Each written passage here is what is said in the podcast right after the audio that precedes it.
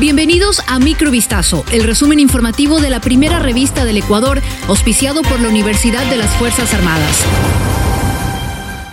Una experta de la Organización de Naciones Unidas expresó su grave preocupación por los ataques violentos y la intimidación que sufren los funcionarios de justicia, incluidos jueces y fiscales, así como los edificios judiciales en Ecuador. Según la relatora, estos ataques se han vuelto más preocupantes tras el asesinato del candidato presidencial Fernando Villavicencio el pasado 9 de agosto a la salida de un mitin en Quito. Estoy consternada por la gran vulnerabilidad de los funcionarios de justicia, dijo Margaret Satterwhite este martes 23 de agosto sobre la independencia de jueces y abogados. Agregó que estas amenazas parecen ser especialmente dirigidas para quienes se ocupan de casos de crimen organizado y corrupción. En su informe se detalla que entre 2022 y 2023, cuatro fiscales han sido asesinados y varios funcionarios judiciales han sido objeto de intimidaciones y amenazas.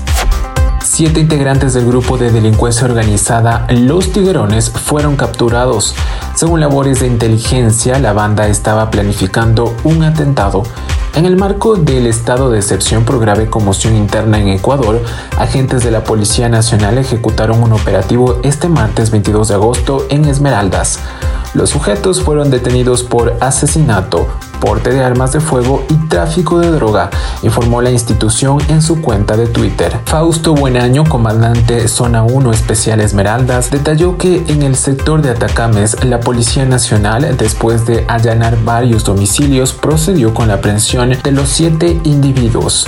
Un policía en servicio activo identificado como Jonathan Rodolfo TS fue llamado a juicio por su presunta responsabilidad en el femicidio de su expareja Catherine Fernanda C. Fue detenido el 3 de mayo en flagrancia en un sector del norte de Quito. El día de los hechos, el procesado abandonó su oficina en la comandancia de policía para ir hasta donde trabajaba su expareja. Según la investigación, ambos sostuvieron una discusión derivada por los celos del imputado. Él se embarcó en el vehículo de la víctima, quien lo puso en marcha hacia la avenida 10 de agosto. El procesado habría perdido el control y utilizando su arma de dotación para disparar dos veces contra la mujer. Ella malherida pidió auxilio por la ventana. El clamor por ayuda fue evidenciado por vendedores ambulantes y policías que transitaban por ese sector. Un joven intentó detener a un grupo de delincuentes que minutos antes lo habían asaltado en el norte de Quito. Para ello se subió al techo del auto en el que se movilizaban los sospechosos.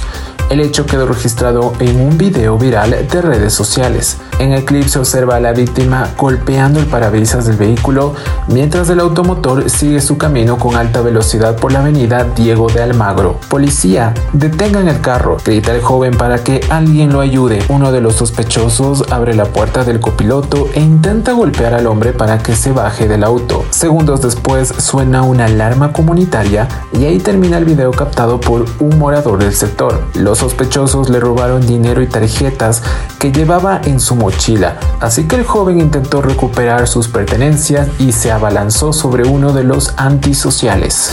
Un avión se estrelló con 10 pasajeros a bordo en la región de Moscú.